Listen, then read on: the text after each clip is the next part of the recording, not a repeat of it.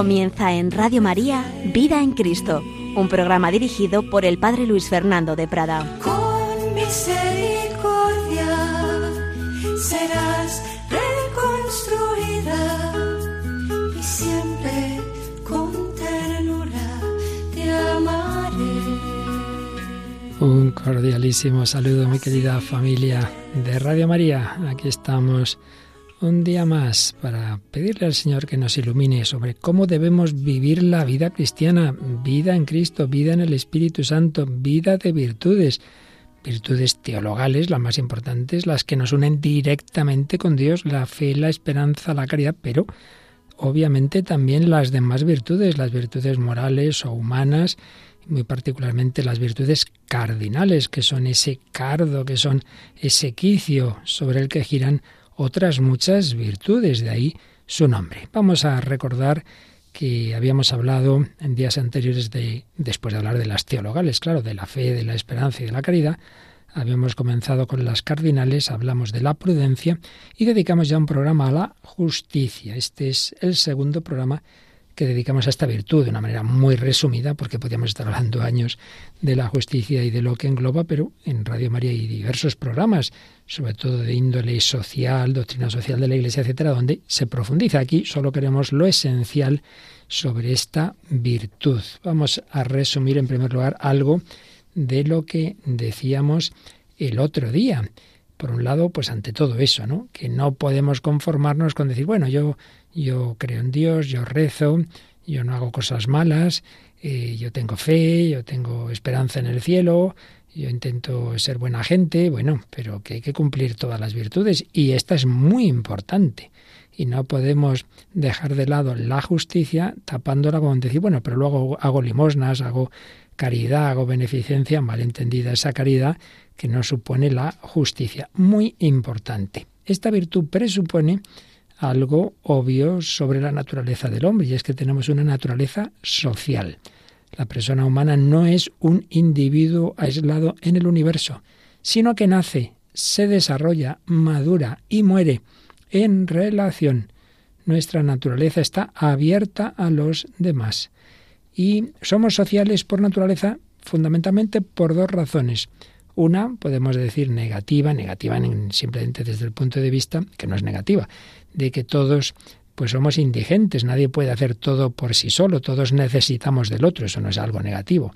Pero lo digo desde el punto de vista de que a veces algunos autores solo han dado esta razón para la dimensión social del hombre y simplemente por nuestra indigencia, porque nadie puede hacer todo. No, no, no. Hay otra razón más positiva y es que estamos hechos para la comunicación, para el amor, para entregarnos, para compartir con los demás. A imagen y semejanza de Dios que es así, de Dios que es amor, de Dios que es comunión, el Padre, el Hijo, el Espíritu Santo, un solo Dios, están en comunión. Así pues, dimensión social del hombre. El ser humano es, digamos así, no solo un animal racional, sino un animal social. Esto es muy importante, que vivamos nuestra existencia en relación, en relación con Dios, en relación con nuestros hermanos, en relación con toda la creación con todo lo que Dios nos ha dado. Una vida buena moralmente exige no sólo orden en la relación con Dios, sino en las relaciones con los demás, desde las más elementales y necesarias, relaciones de familia, de amistad, de benevolencia, pero también las demás, las que se dan con cualquier persona y con las cosas que pertenecen a otro, donde se hacen operaciones, donde se hacen contratos, etcétera. Eh, en el mundo Dios ha repartido bienes, diversos bienes, sí, tienes cosas tuyas, luego ya hablaremos de que a veces no siempre de una manera justa, pero en cualquier caso, presuponiendo que uno lo que tiene está justamente adquirido, es titular de ello, tiene derecho a ello, ese derecho debe ser respetado. Por eso la justicia tiene también esta dimensión tan importante de respetar lo del otro, respetar lo ajeno, lo que es de alguien que se vuelve debido por justicia.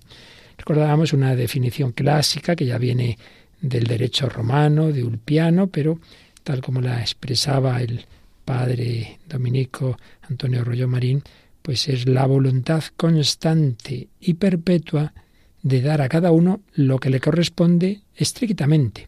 La voluntad, no es un sentimiento. Voluntad constante y perpetua. No es que a veces con unos soy justo y con otros no, hombre. Entonces falta esa virtud. Voluntad constante y perpetua de dar a cada uno, a cada uno lo que le corresponde. Le corresponde en derecho, no es un regalito que usted le hace estrictamente.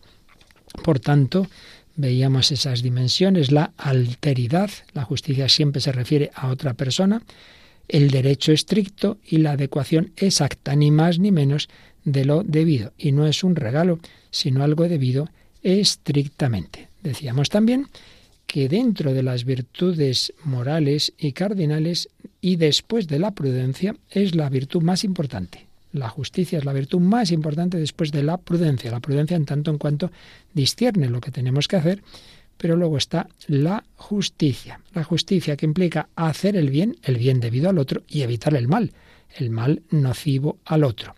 Y hoy veremos las divisiones que se hacen de la justicia. Y luego también terminábamos hablando de otras virtudes muy cercanas a la justicia, parecidas, pero no exactamente, no cumplen plenamente su definición de igualdad, de derecho estricto, de débito estricto, pero tienen que ver, claro, la relación con Dios, dejando aparte las virtudes teologales, la relación con Dios, pues tiene una virtud, la virtud de la religión. Claro, no podemos hablar de justicia porque, en un sentido estricto, porque Dios, claro, no es un igual a nosotros, ¿no? Pero, en cualquier caso, el ser justo implica, en primer lugar, dar a Dios lo que le corresponde. No faltaría más. Hay quien se cree muy justo, con mucha gente y resulta que al primero al que le debemos la vida y todo, que es Dios, a ese le dejamos de lado. Virtud de la religión, virtud de la piedad, es decir, lo que le debemos a nuestros padres.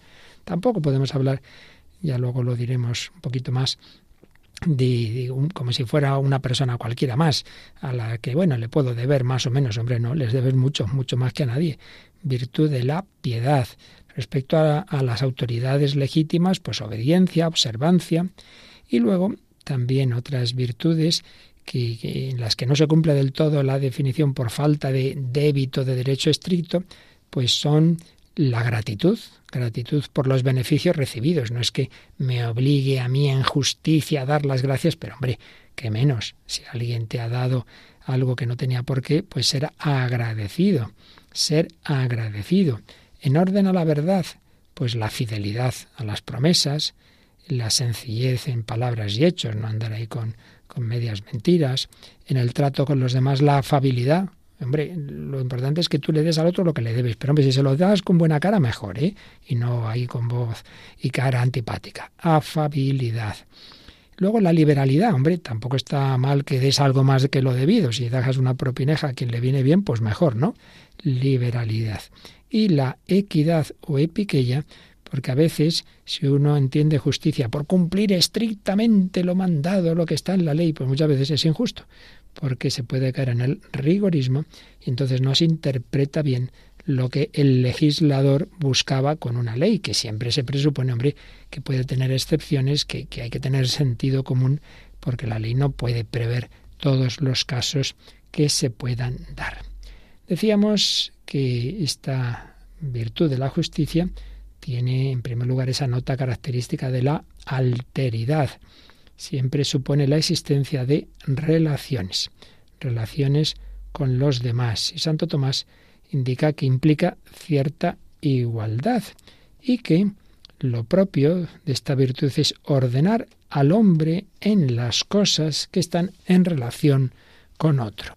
Alteridad, pues, pero insistimos aquí, como lo explica el profesor Alessandro Mini, en que las relaciones de justicia no solo exigen que haya otro y que haya distinción del otro, sino absoluta distinción de sujetos. Y por eso lo que antes decíamos de que propiamente la justicia no se aplica de una manera estricta a la relación con Dios, porque claro, es no, hay igualdad, no hay, no hay plena igualdad, eh, pero tampoco con los padres. Hay relaciones como las que hay entre padres e hijos, tampoco propiamente entre esposos. y aquí por otro motivo también muy interesante, y es que esa mm, absoluta distinción de sujetos, distinción absoluta de sujetos fundamentalmente iguales, no solo no hay igualdad, sino que no hay una distinción total. ¿Por qué? Hombre, pues porque eh, los hijos siempre están estarían obligados a devolver con igualdad a sus padres todo lo que hubieran recibido de ellos, imposible, imposible. Nunca, nunca podrán, podremos los hijos devolver a nuestros padres lo que hemos recibido de ellos, imposible. Por tanto, es, es, algo más, eso es una virtud con un matiz distinto al de la justicia. Y por otro lado, entre esposos, entre esposos, pues cada uno es parte de alguna manera del otro. No hay una distinción total, si entendemos el matrimonio como se debe, claro, no como tantas veces hoy día, desde luego el matrimonio cristiano, pues somos uno. Lo que Dios ha unido, no lo separa el hombre, no hay plena distinción, no hay plena distinción. Incluso, pues volviendo a los padres, el padre comunica, los padres comunican la vida, pero la vida no solo física, sino afectiva, moral, intelectualmente, alimentan a los hijos, les pagan los estudios y tantas veces a fondo perdido. Por tanto, en estos casos no se cumple del todo esa nota de la alteridad. Pero bueno, vamos a dejar estas distinciones quizá un poquito eh, alambicadas y vamos ya a lo que hoy queríamos eh, explicar un poquito, un poquito, que son las diversas partes, por así decir, o dimensiones, divisiones de la justicia. Se han hecho, algo ya dijimos, diversas clasificaciones, pero vamos a quedarnos con una que más o menos engloba todas las que se han podido hacer, tal como las exponía eh, el profesor Gregorio Rodríguez de Yurre. Él distinguía por un lado la justicia orgánica y la inorgánica. ¿En qué sentido orgánica? En tanto en cuanto somos em, miembros de un organismo vivo, de una sociedad, de una sociedad que no simplemente es la suma de individuos, sino que hay un organismo social. Y ahí dentro de esta justicia orgánica hablaba de la justicia general o legal, ya veremos por qué se llama así, general o legal, y de la justicia distributiva. Y luego la inorgánica, ya no fijándonos en que somos miembros de diversas sociedades orgánicas, sino en cuanto a individuos, ahí sí particulares, la justicia conmutativa. Por tanto, dentro de la orgánica, eh, justicia general o legal, y la distributiva, y luego la inorgánica o conmutativa. Eh, la justicia orgánica, vamos a, ahí a darnos cuenta de que en efecto somos miembros de un organismo, bueno, mejor dicho, de muchos organismos sociales. No somos meras partículas que estamos ahí puestas uno al lado de, la otra, no. Somos miembros de, diversas entidades sociales. Y por eso, como explicaba otro gran tratadista, el profesor Joseph Piper, tenemos que fijarnos en tres principales formas de relación entre los hombres, tres estructuras fundamentales de la vida común, que para que estén ordenadas, para que sean rectas, para que sean justas, tenemos que saberlas precisar. Por un lado, las relaciones de los individuos entre sí. Por otro lado, las relaciones del organismo social, del todo social, para con sus miembros, para con los individuos, del todo con las partes, con los individuos. Y en tercer lugar, las relaciones de los individuos para con el todo, para con esa dimensión social. Pues bien, a estas tres formas básicas de relación social eh, responden las tres principales formas de justicia. La justicia conmutativa, o también llamada reparadora, regula la relación del individuo con el individuo. Tú has hecho has quedado en algo con, con, este señor que te vende, tú tienes que pagar tanto, pues, pues eso es una relación entre individuos, justicia conmutativa. Si tú no le das lo que habías quedado, o él te engaña y lo que te da está estropeado, está mal, pues ahí falla la justicia. Y volvemos a lo de siempre, no podemos ser buenos cristianos sin cumplir la justicia. Pero está también, y esto quizá nos cueste más, esa relación con las sociedades de las que formamos parte pues eh, de un ayuntamiento, de, de una comunidad y del Estado, etcétera. Y ahí está, por un lado, mm, la justicia general o legal, enseguida lo explicamos, la relación de, de, los miembros para con el todo social, para con esa entidad social, y la justicia distributiva o asignadora, al revés, regula la relación de la comunidad en cuanto tal para con sus miembros, para con los individuos. Bueno, en esto, como en todo, pues claro, podemos, podemos equivocarnos por, por diversos extremos, el individualismo, el colectivismo, pero siempre deben estar todas estas dimensiones claras. No podemos quedarnos simplemente en que somos personas singulares. Sí, sí, es una persona singular, pero eres miembro de diversas entidades sociales, como el Padre, el Hijo y el Espíritu Santo son tres personas distintas, pero las tres son tienen la misma esencia divina. Bueno, una analogía, estamos hechos a imagen y semejanza de Dios. No se puede negar la existencia de personas singulares y de la dignidad personal de cada una, pero tampoco podemos olvidarnos de que estamos hechos, como decíamos al principio, para una vida social. Por tanto, debe haber libres relaciones entre las personas, entre los individuos, pero también relaciones del, todo social con sus miembros y de los miembros con ese todo social. Como decía, pues es fácil caer en algún extremo. El extremo individualista. Y aquí ya empezamos a vagar a cosas concretas, quizá hasta ahora ha podido parecer todo un poquito demasiado teórico, pero ahora ya examinémonos todos. Quizá pues pecamos, yo creo los españoles muchas veces de individualistas. Solo veo al individuo, un individuo frente a muchos otros y me olvido de que por naturaleza soy miembro de una familia, de un municipio, de un, en fin, de diversas eh, sociedades que Dios ha querido.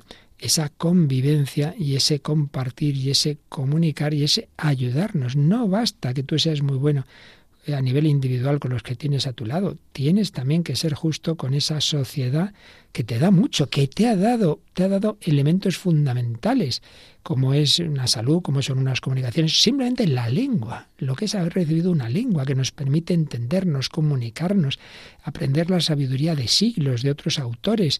Pues solo eso, madre mía, cuánto recibimos también en ese, en ese nivel social, la cultura, etcétera. No puedes olvidar tú también de dar.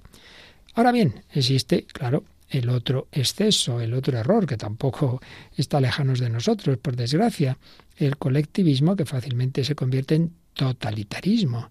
Esto pues se ha dado, los totalitarismos del siglo XX y todavía lamentablemente siguen en la mente de, de determinadas instituciones o partidos e individuos que, es, que se olvidan de la dignidad personal y de la conciencia de las personas singulares. Nos ven nada más como como miembros de un engranaje. Los sujetos seríamos, nada, una ficción. No existirían relaciones privadas entre hombres singulares. Todo, todo sería público. Pues claro, todos los enemigos, por ejemplo, de la, de la enseñanza privada, de iniciativa social, de la sanidad privada, etcétera. No, no, todo tiene que estar controlado. Hay una falta de, de confianza en la persona. Y esto, claro, llegando a los extremos de los regímenes totalitarios, comunistas, etcétera, señalaba Joseph Piper, dejo de tratar con mi amigo, mi mujer y mi padre para hacerlo con un cofuncionario del Estado, con su funcionario, con el funcionario del Estado. Lo que antes era una relación entre personas queda ahora sujeta a la medida del cumplimiento de una, de una función oficial impuesta desde arriba. Bueno, no estoy inventando nada, ni inventaba Joseph Piper. Esto ha llegado en algunos lugares, en algunas naciones, el delirio de los totalitarismos. Por ejemplo, lo que ocurrió en Camboya con los gemelos rojos era terrible. Es que incluso le decían a una persona, tú te casas con esta, con esta. Eh, todo, todo, no había nada personal, nada privado. Todo disuelto en el totalitarismo en el que no hay ni un nombre ni, ni, una, ni una iniciativa, todo, todo, todo desde arriba, claro, desde arriba manejado por alguien, ¿no? Al final esa persona sí que es la que manda.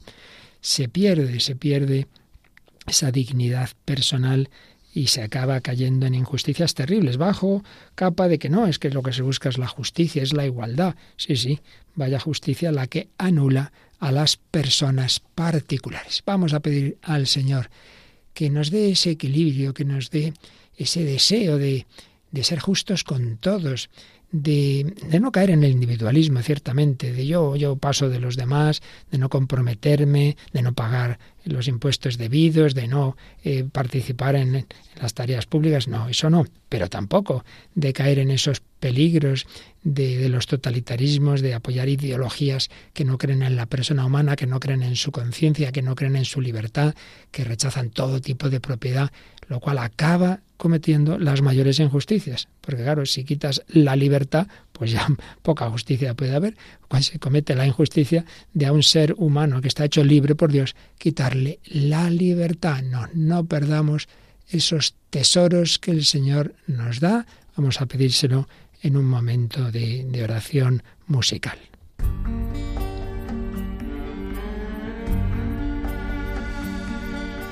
Sea mi gozo en el llanto, sobresalto mi reposo, mi sosiego doloroso y mi bonanza el quebranto.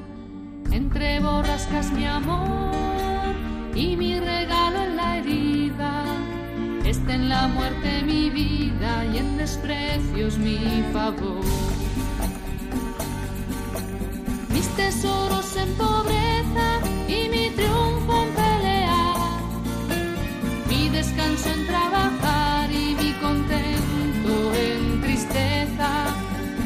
tesoros en pobreza y mi triunfo en pelear. Mi descanso en trabajar y mi contento en tristeza. En la oscuridad mi luz, mi grandeza en puesto bajo, de mi camino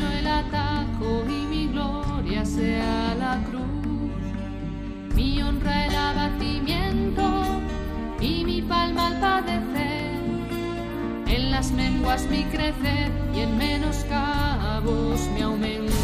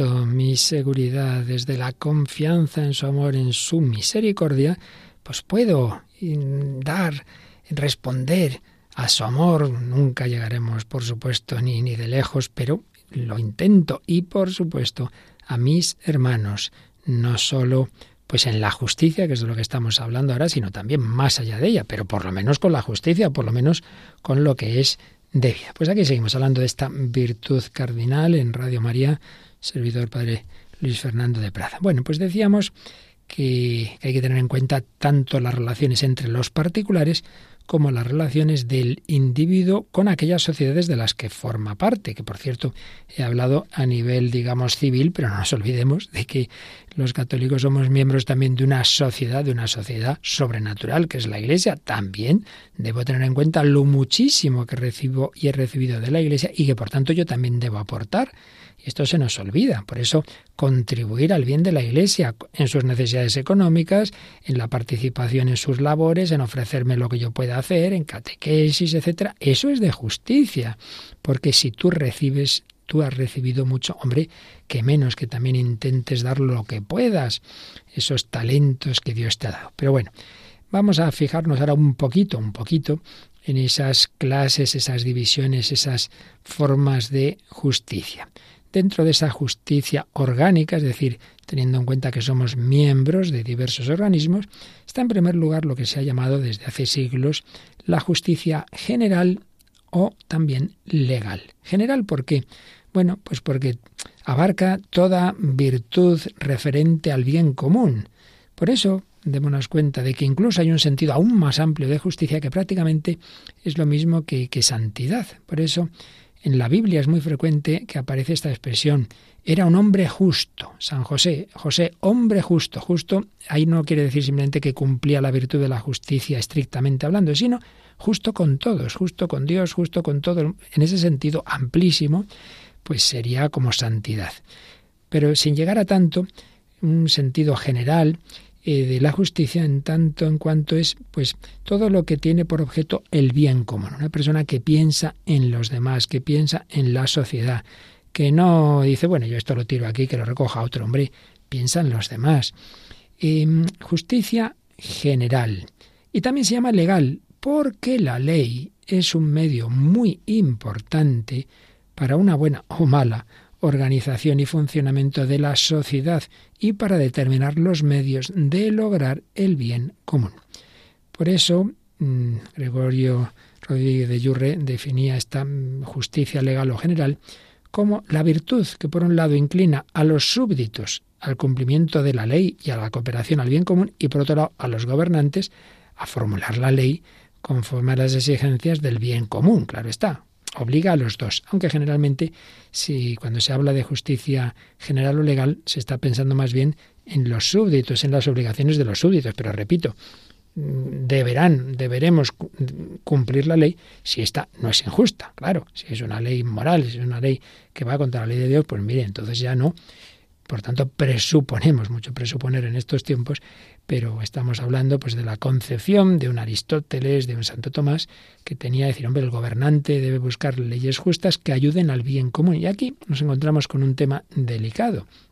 Y es que Aristóteles se daba cuenta, Platón también, de que el ser humano, para ser virtuoso, no lo tiene fácil, eran conscientes de lo que nosotros llamamos el pecado original, claro, ellos no lo llamaban así, pero eran conscientes de que muchas veces no hacemos lo que debemos.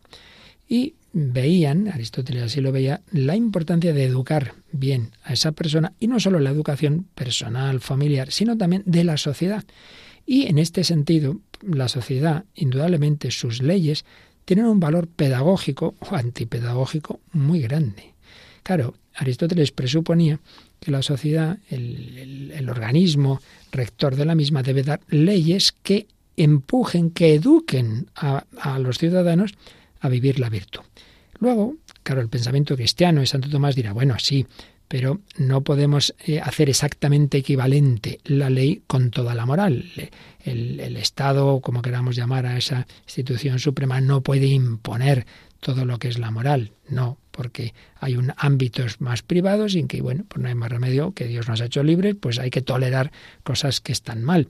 Pero el problema es que en nuestro mundo es al revés, en nuestro mundo es que se impone el mal en nuestro mundo, me, me hablo muy en general, ya se entiende, pero lo que se está extendiendo cada vez más en tantas, tantas naciones, tantos estados, es que, que lo legal es lo inmoral y que en cambio no se respeta ya la, la objeción de conciencia.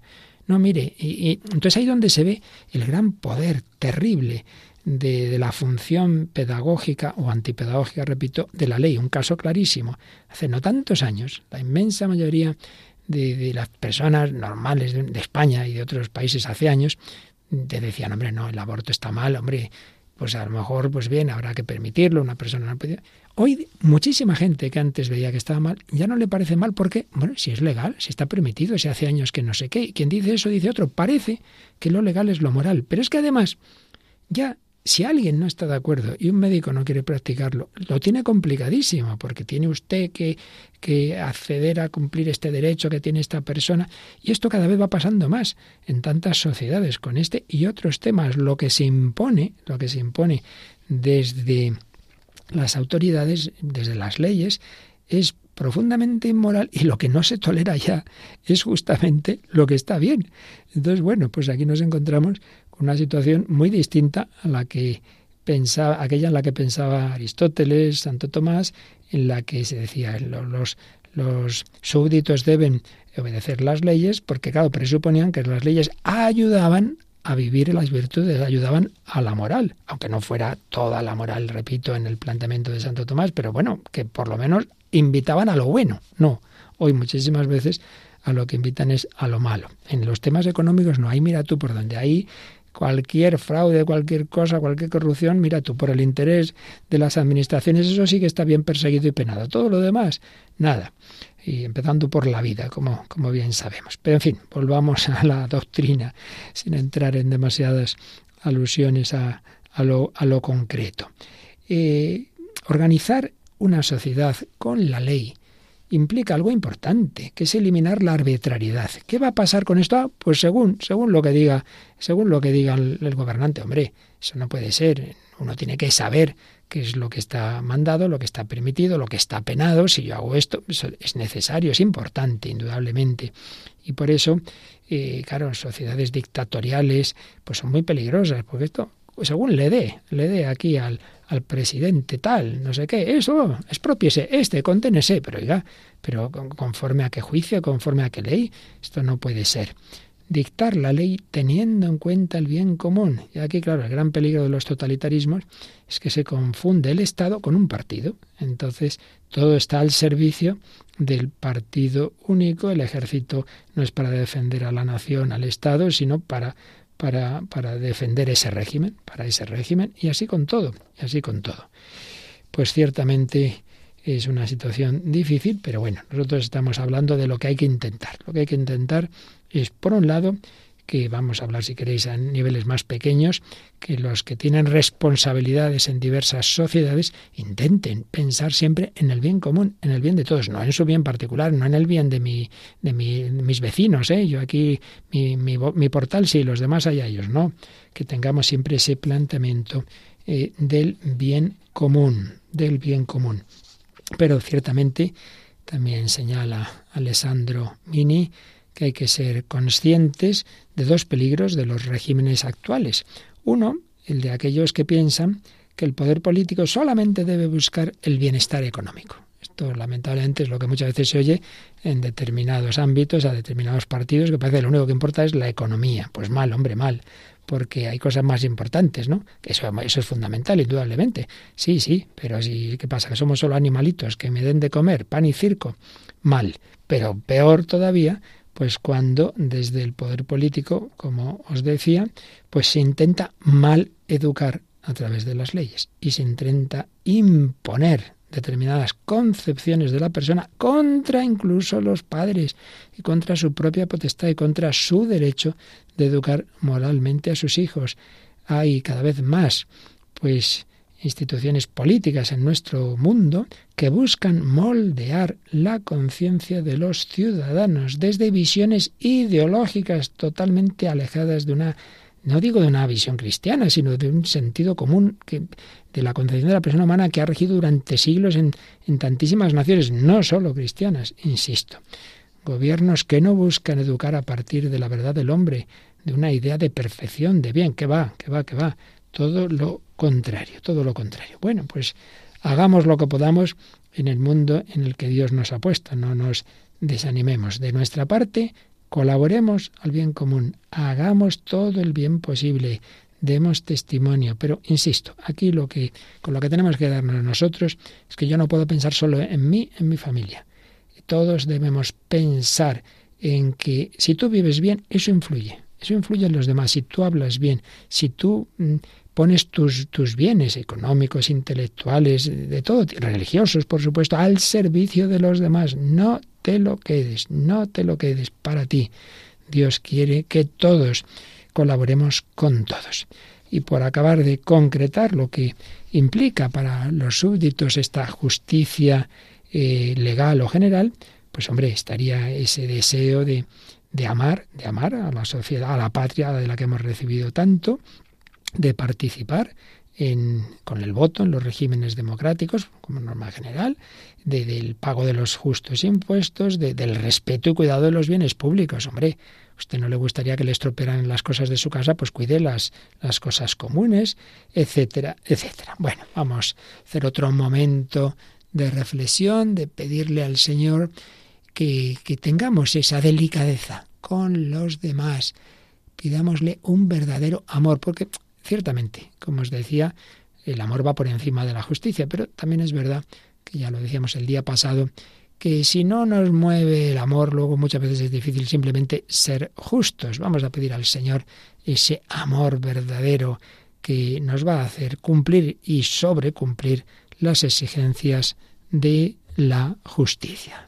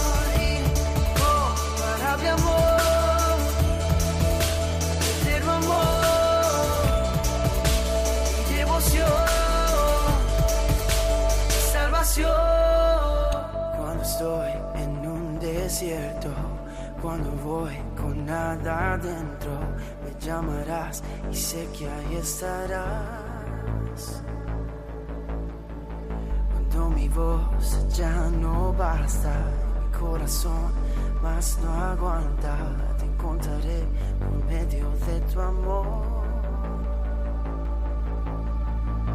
Cuando estoy en un desierto, cuando voy con nada dentro, me llamarás y sé que ahí estarás. Cuando mi voz ya no basta, mi corazón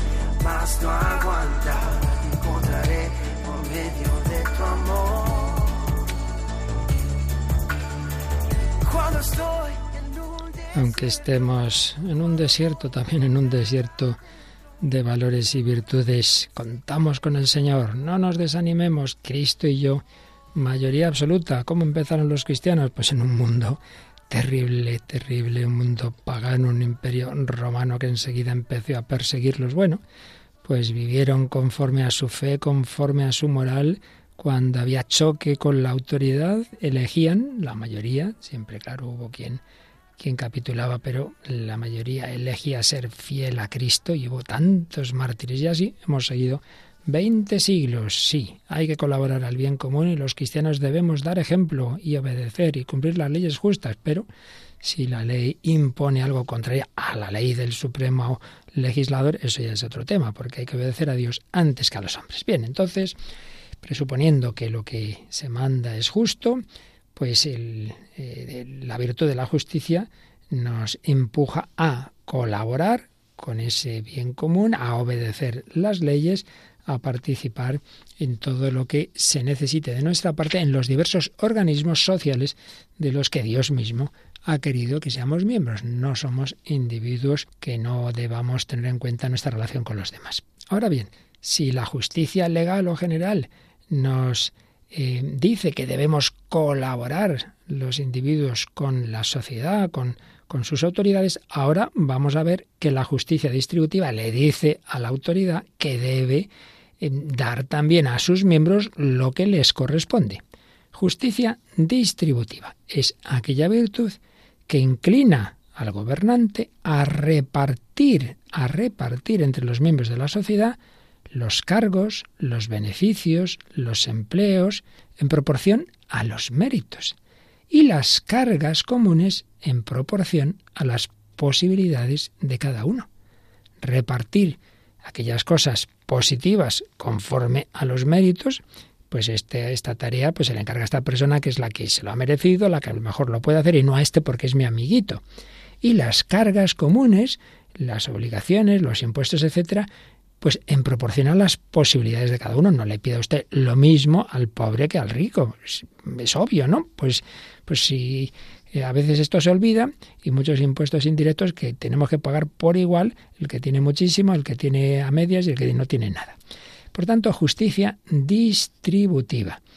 Aquí el, ciudadano es sujeto de, de, esos derechos de que la sociedad le defienda y le dé lo que le corresponde. Distribución de bienes y de cargas.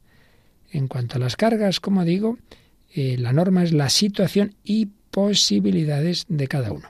Y en cuanto a los beneficios, recompensas y cargos, pues conforme a los méritos y capacidades. Y no pensemos solo ahora en el Estado, en grandes administraciones, no, pues en una empresa, en una universidad. Anda, pues a este le han dado tal, pero si este, si este no ha dado un palo al agua en su vida, ¿no? Si este qué méritos ha hecho, si este, si este, pero hombre, no, pero es que claro, es que en el tribunal tenía ahí unos amigos Madre mía, estas cosas han pasado siempre y pasarán siempre, me temo, porque el pecado lo llevamos dentro, pero evidentemente no es justo. Estas cosas que tantas veces ocurren y que muchos estaréis pensando. Sistemas de influencias que eliminan el criterio de los méritos y de la capacidad personal y dan paso al nepotismo. Bueno, esto también pasa en la iglesia, ¿para qué vamos a negarlo? Ha pasado pues siempre, ¿no? Pues eh, aquí meto a este que es amiguito mío y este que es sobrino mío y bueno, ha pasado entre los papas, pues qué vamos a decir, porque porque es así, el pecado original afecta a todos, menos a la Virgen María nos afecta a todos, pero pues a veces se extiende de una manera que es tremenda, que no hay que no hay ninguna justicia. Y cuando estamos hablando de regímenes totalitarios, pues claro, todo es para los amiguitos del partido, para los enchufados de aquí y de allá, eh, el poder judicial, uff, pues no es neutral, no es imparcial, porque ya los han puesto a los jueces los de tal partido, tal otro, ¿no? Y luego, pues como os digo, aquí está el tema de la distribución de las, de las riquezas. Hombre, hay que pensar eso en, en las posibilidades de cada uno. Hay que pensar en, en quien tiene más hijos, por ejemplo, que eso apenas se tiene en cuenta. Y eso es muy importante. Por tanto, la justicia no es la mera igualdad. Sería injusto. Sería injusto que pagaran lo mismo quien tiene más posibilidades que quien tiene menos, quien tiene más hijos que quien tiene menos. Sería injusto. Por tanto, en fin, aquí no, bajamos a los detalles concretos. Repito, este no es un programa de, de, de, doctrina social como tal, sino bueno, simplemente queremos dentro de esta visión de conjunto que vamos dando de la vida cristiana y de las diversas virtudes, insistir en que entre esas virtudes entra todo este tema, que no puede uno considerarse buen cristiano sin preocuparse por estos aspectos. Bien, pues esto en cuanto que somos miembros de diversos organismos. Pero luego decíamos que están las relaciones entre, entre los individuos particulares. Y ahí está la justicia conmutativa.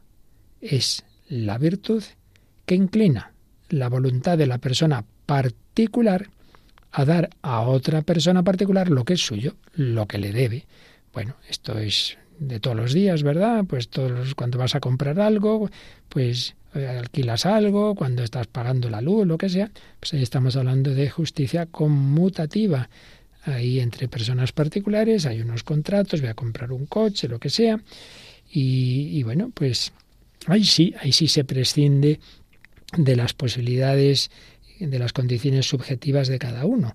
Ahí, mire, este es el servicio, este es el objeto, esto cuesta tanto, pues eso es así. Aquí pues no hay mucho que decir, ¿no? Sino que si uno se ha comprometido algo, si uno pues tiene que cumplirlo. Y claro, aquí serían pecados, obviamente, el fraude, el robo, etcétera. Todo eso que, que sea no cumplir aquello que, que, que yo le debo al otro, porque realmente es aquello en lo que hemos quedado. Y digamos también que, lo antes lo he mencionado, que también habría que añadir a estas justicias, a estas dimensiones de la justicia, la justicia legal, la justicia distributiva y la justicia conmutativa, luego hay que tener en cuenta que somos miembros de la humanidad. Por tanto, hay una justicia internacional. Bien, finalmente, hemos dejado para el final eh, lo que desde hace años ya se viene llamando, bueno, años, más que años, al menos más de un siglo, la justicia social. La justicia social.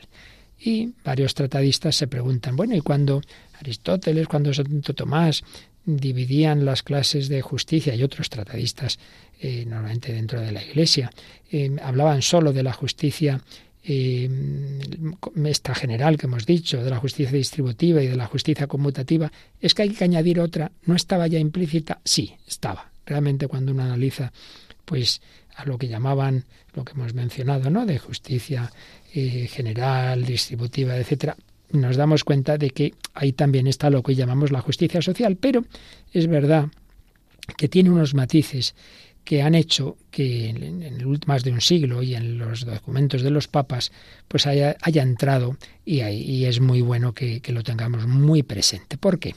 Porque está el peligro de que, algo de esto decíamos el primer día, de que uno diga, bueno, vamos a ver, mm, cada uno tiene lo que tiene. Esta persona es propietaria de esto, del otro. Entonces la justicia simplemente es respetar lo que tiene todo el mundo. Oiga, pero realmente lo que tiene todo el mundo, eso es, corresponde al plan de Dios. ¿Es justo que unos les sobre para todo y otros se mueran de hambre? Hombre, pues no parece. Entonces, es bueno que, nos demos cuenta sin entrar en disquisiciones académicas, si lo deberíamos llamar así, basado, si está dentro del otro, no, bueno, da igual.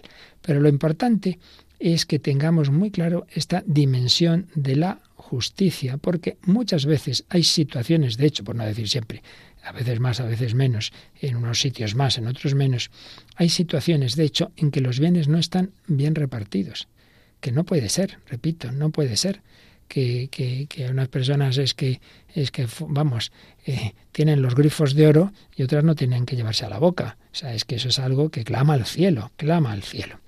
Y, y, esto parece como que tendría que ver, pues claro, con lo que pasa en la naturaleza salvaje, ¿no? Un proceso de selección natural en el que sobreviven los fuertes, los ricos, en cambio los débiles, los pobres, acaban siendo subyugados. Y esto no solo a nivel dentro de una sociedad, sino de unas naciones con otras.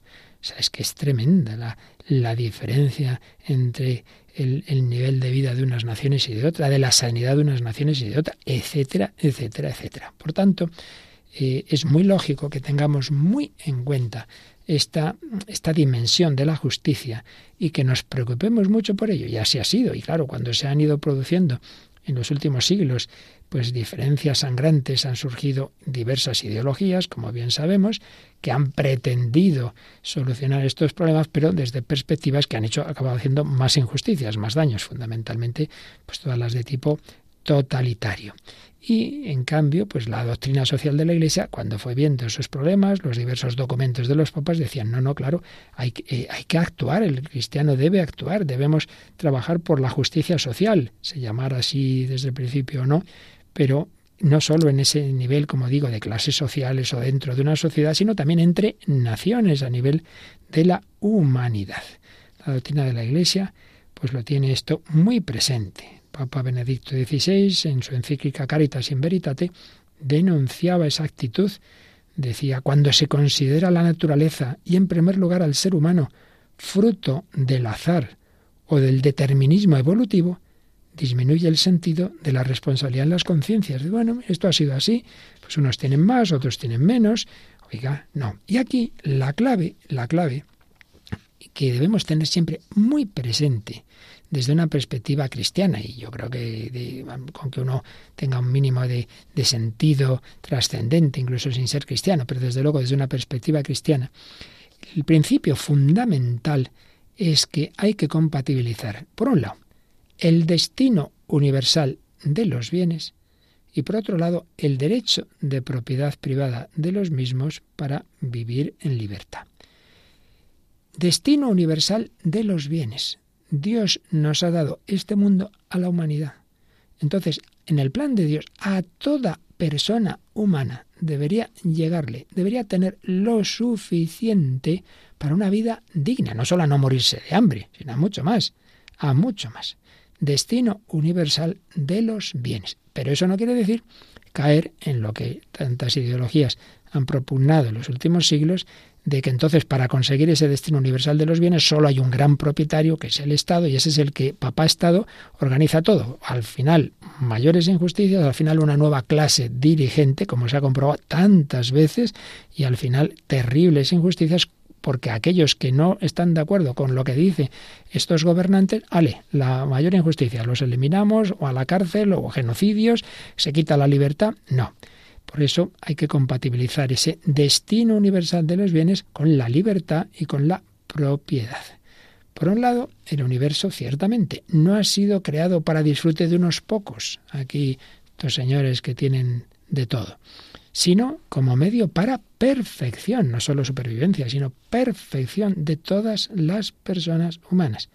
Pero por otro lado, sin sustituir todos los derechos individuales y la propiedad privada por una pretendida propiedad colectiva que acaba llevando, como digo, a terribles injusticias y a terribles dictaduras o mucho más que dictaduras auténticos totalitarismos.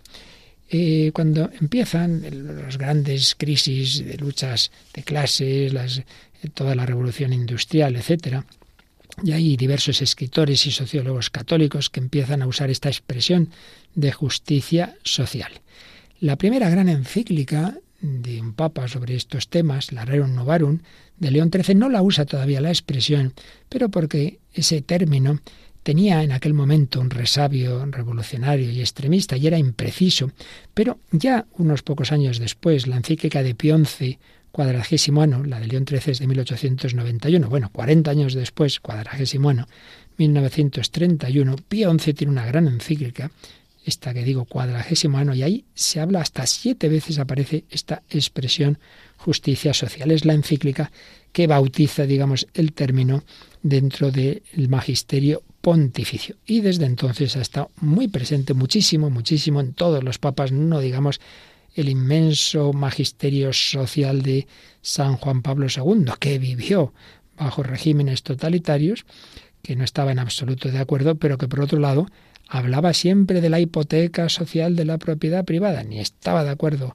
como es natural, con esos regímenes totalitarios. Primero vivió un poquito de tiempo, el nazi, y luego mucho más tiempo el comunista, pero tampoco estaba de acuerdo con los regímenes capitalistas liberales en que lo único que importa es la ley del mercado y unos se mueren de hambre y otros nadan en la abundancia. El objetivo fundamental de la justicia social es que a todos lleguen los bienes fundamentales, pero siempre con ese respeto a la libertad de cada uno. Bueno, no nos da tiempo a decir más por hoy, creo que lo esencial queda claro, pues ya veremos si profundizamos un poquito más en otros momentos, pero al menos que le pidamos al Señor esa conciencia de que yo, Señor, para ser buen discípulo tuyo, no puedo pensar solo en que tengo que ir a misa, en que tengo que vivir bien en mi familia, que tengo que ser fiel en mi matrimonio, que tengo que dar mis limosnas a la iglesia, todo eso por supuesto, pero no solo, no solo. Tienes que ser justo en tu empresa, con tus trabajadores, con esa empleada de hogar, tienes que ser justo con la sociedad, tienes que colaborar al bien común, tienes que obedecer a las leyes justas, contribuir a los impuestos debidos, tienes que repartir las cargas pues conforme a, la situación de cada uno, eh, los, los beneficios conforme a los méritos de cada uno, en fin, que hay que pedir al Señor que en todo, que en todo busquemos el bien de los demás, el bien común, que no pensemos solo en mí, en los míos, mis amiguitos o en mi familia. Pedimos al Señor vivir así, vivir en santidad y justicia en todas las dimensiones de nuestra vida. Y así de verdad será la nuestra una vida en Cristo.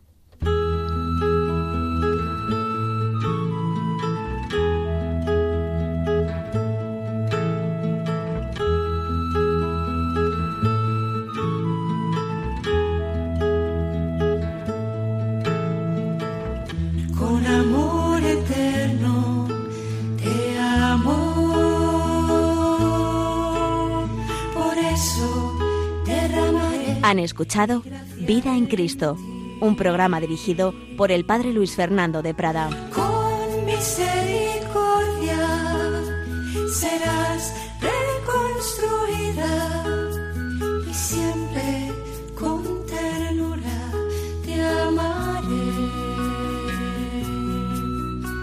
Así dice el Señor.